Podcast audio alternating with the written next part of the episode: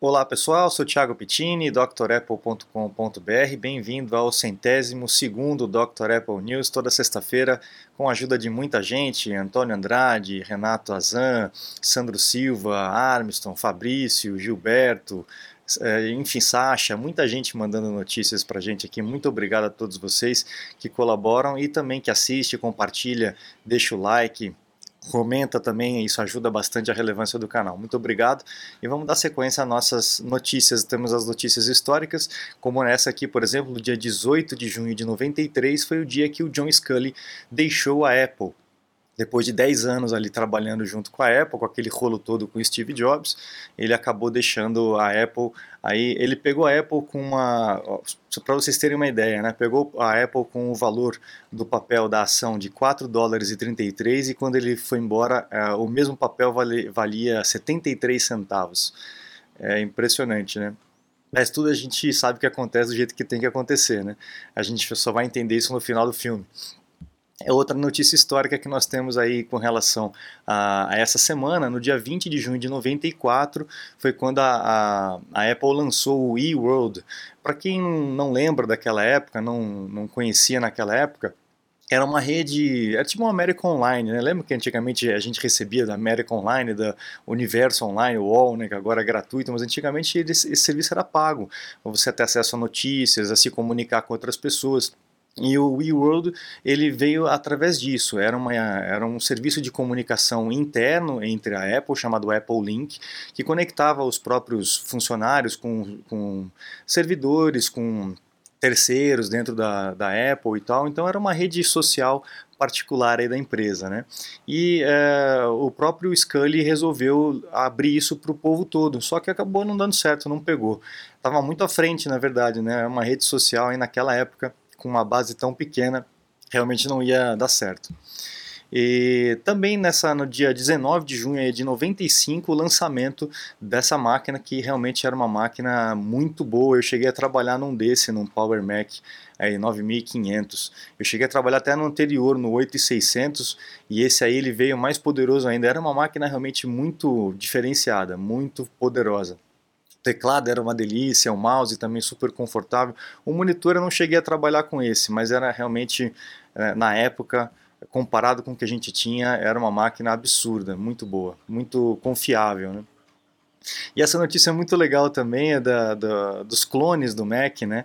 É, no Brasil teve um clone do Mac também, Unitron, esse Unitron Mac 512. Igualzinho ali, ó, o primeiro Macintosh, né? É, o disquete, obviamente, com o botão de EGTA, e o teclado também muito parecido. Né? Olha só como é que é a, a placa toda, toda com o nome deles, né? E tem, parece que tem uma meia dúzia aí no Brasil ainda funcionando desses, desses clones, né? A notícia diz que o Steve Jobs se enfureceu e tal, mas é, ele nem estava mais na Apple nessa época, ele já estava saindo fora, né? Então é, no, as, as, datas não batem, mas que realmente existe esse clone e muitos outros clones também existem é, é por aí, com certeza funcionais. Né? A gente tem aí agora notícias com relação à produção de chips né, da, do Apple Silicon, a TSMC, que fabrica aí os processadores é, da, da Apple, tá, já está pensando além do A15 né, e trazendo a, o tamanho do chip cada vez menor, de, de 4 a 3 nanômetros, isso já está em produção em escala em caráter avançado, já como está dizendo aí o nosso oráculo, aí, o Ming Chi Kuo. Então, provavelmente a gente vai ter aí mais rápido do que a gente imaginava os chips menores e mais possantes. Inclusive, uma outra notícia que não está aqui, mas eu vou aproveitar para falar, é a respeito do Apple Watch. Então, é, considerando fazer um sanduíche de, de processador para que ele tenha conectores em ambos os lados, ao invés de aproveitar apenas uma camada, aproveita as duas camadas do mesmo espaço. Então você consegue fazer é, um aproveitamento melhor. Como de repente isso também pode ser utilizado aí na, nas máquinas, né? E não só em equipamentos tão pequenos como o Apple Watch ou então um, um, um AirPod, etc. Né? Bom, e aí rumores com relação ao iPhone 13 que está na boca aí do Gol para ser para ser pelo menos anunciado, né? A gente com certeza a, a janela de vendas é, é, em setembro, outubro, ou então final do ano quando há algum atraso grande, né? Como houve no ano passado.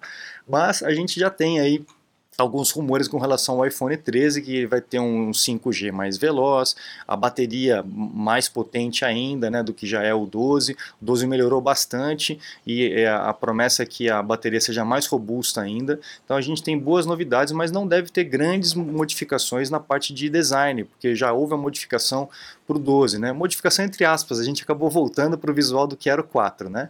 E, e, aí a gente tem uma outra notícia que traz alguns modelinhos, dummies, né, do que seriam uh, uh, a inter, uh, o design gráfico né, desses eh, iPhones novos. Então, eles colocam aí um setup de, de lentes um pouquinho mais diferente do que a gente está acostumado, a posição e também o tamanho, a gente consegue perceber uma grande diferença no tamanho das lentes. E o Note, né, que é aquele, esse entalhe aqui também, é, seria menor nos iPhones é, 13 do que né, atualmente no iPhone 12, tá? Então não vai, acredito que não vai haver grandes modificações aí com relação ao design.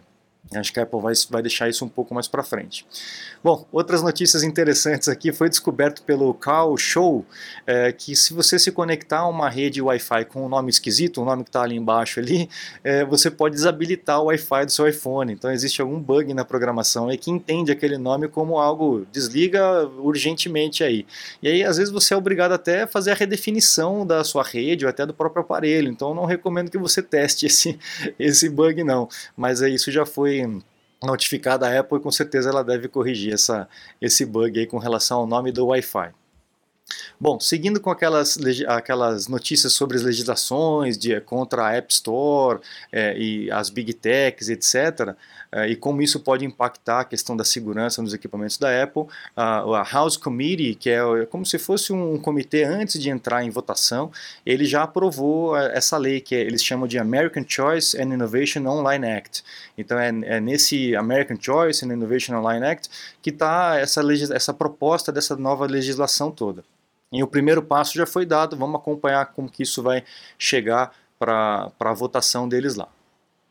Bom, aqui também temos notícias do Velho Mundo, lá nas notícias do Velho Mundo, é, é, comentando a respeito de um programa que a Apple tem de saúde com seus funcionários vinculados ao Apple Watch. O Apple Watch fazendo monitoramento e eles com o corpo clínico dentro lá do campus para poder fazer essa, essa, esse acompanhamento de saúde, né? E aí algumas pessoas achando que é legal, outras pessoas achando que não é tão legal. E eu até lembrei a respeito de uh, empresas de, de planos de saúde dos Estados Unidos que oferecem descontos ou ofereciam descontos para pessoas que estivessem usando um Apple Watch pela, por conta desse monitoramento, né?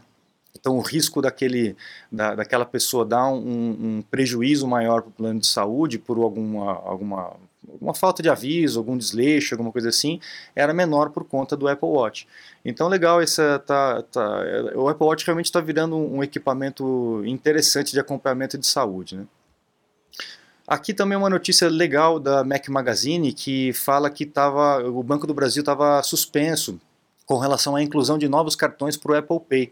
É, eu não sei, não cheguei a testar, mas é importante a gente saber que, que se você estiver tentando colocar um cartão do Banco do Brasil e ele não está aceitando, é porque realmente está suspenso aí com relação a isso. Não sei o que aconteceu, é, provavelmente deve voltar em, em, breve, é, até porque no caso aqui a Nubank já está anunciando essa possível compatibilidade com o Apple Pay agora é, no final de junho. Então vamos ver se, se vai habilitar e aí quem tiver o cartão do, da Nubank pode inserir no, no Apple Pay e ficar mais fácil ainda para poder utilizar o cartão. Né? Essa outra notícia é interessante com relação ao Android, né? É, não, eu não sei se não havia ou se ah, agora está se tornando oficial, mas Android está é, é, desenvolvendo um sistema tipo do buscar iPhone, buscar iPad, buscar Mac para os teus, teus dispositivos, seria o onde está. E aí fazer aquela rede enorme, imagina a quantidade de equipamento que vai estar tá monitorando as, as, proximidades e tal e mandando informação né, com relação ao Bluetooth. Assim como funcionam os AirTags, né? Os AirTags utilizam também a rede é, dos Androids para poder é, é, projetar a sua localização, né, falar a sua localização e essa informação chegar até o dono. Então imagina o tamanho da rede de comunicação é, legal e perigoso, né, legal e, e temerário ao mesmo tempo. Mas enfim, a gente está caminhando para isso mesmo, né, não tem muito jeito. Aqui o Google é, dizendo que está é, tá tendo algum, algum tipo de problema com relação ao, ao navegador, então pedindo para as pessoas atualizarem. São quatro pilares de segurança aí que foram, que foram mexidos com relação a, a algumas falhas que estavam sendo exploradas dentro do Google Chrome para qualquer tipo de sistema operacional, então qualquer um que use Google Chrome é importante que faça atualização, tá bom? Tanto no Mac quanto no Windows, etc. Então atualize o seu Google Chrome para poder fechar essas barreiras, tá bom? A Apple lançou também um, uma atualização de firmware para o AirTag. Não sei se você já tem, se você já tem o AirTag, mantenha ele próximo do seu iPhone por alguns minutos, né? Na, na hora de dormir, por exemplo, deixa o iPhone plugado e aí coloca o AirTag pertinho, que ele faz a atualização do firmware de forma automática. Você não precisa se preocupar com isso, tá? É bom a gente sempre manter atualizado para que ah, o funcionamento seja garantido, tá? Ah, o YouTube é uma boa notícia para quem uh, consome o YouTube no, no, no, iOS, né, no iPhone ou no iPod Touch. Você vai poder atualizar aí e, e mesmo que não seja um, um, assinante do YouTube, vai conseguir uh, assistir o vídeo em Picture in Picture enquanto você estiver fazendo outras coisas no seu iPhone. Então, meio legal, porque hoje você é obrigado a ficar lá no aplicativo. Sai do aplicativo, ele para o vídeo, né? Então, realmente uma boa, uma boa notícia para a gente. Você está desperdiçando seu iPhone, iPad, Mac? Ganhe tempo e produtividade com nossos cursos. Você vai aproveitar melhor seu Apple. Matricule-se em drapple.com.br. E nem lançaram o iPhone 13, já estão falando do iPhone 14, é, com aí o sensor de Touch ID por debaixo do display, uma câmera de 48 megapixels e talvez sem o, o Pro Max, né? Não sei, vamos ver. O Ming Chi Kuo está dizendo isso, é o nosso oráculo, né? ele geralmente acerta, eu acho que essa questão do Touch ID é, é, bem provável mesmo que se houver uma tecnologia adequada, com qualidade suficiente para a Apple adotar, eles vão colocar mesmo no, no, no, display, porque vai facilitar por conta dessa situação toda de máscara que atrapalha nessa validação com o rosto, né? Então eu acho que é algo que vai acabar mesmo acontecendo. Bom, pessoal, então são essas as notícias dessa semana. Eu agradeço a, a todos vocês, fico por aqui. Não se esqueça de acessar o site drapple.com.br, conhecer os cursos completos que nós temos lá à disposição e os meus contatos para um suporte técnico, uma consulta técnica online. Eu fico à disposição de vocês. Muito obrigado, um grande abraço e até a próxima. Tchau, tchau.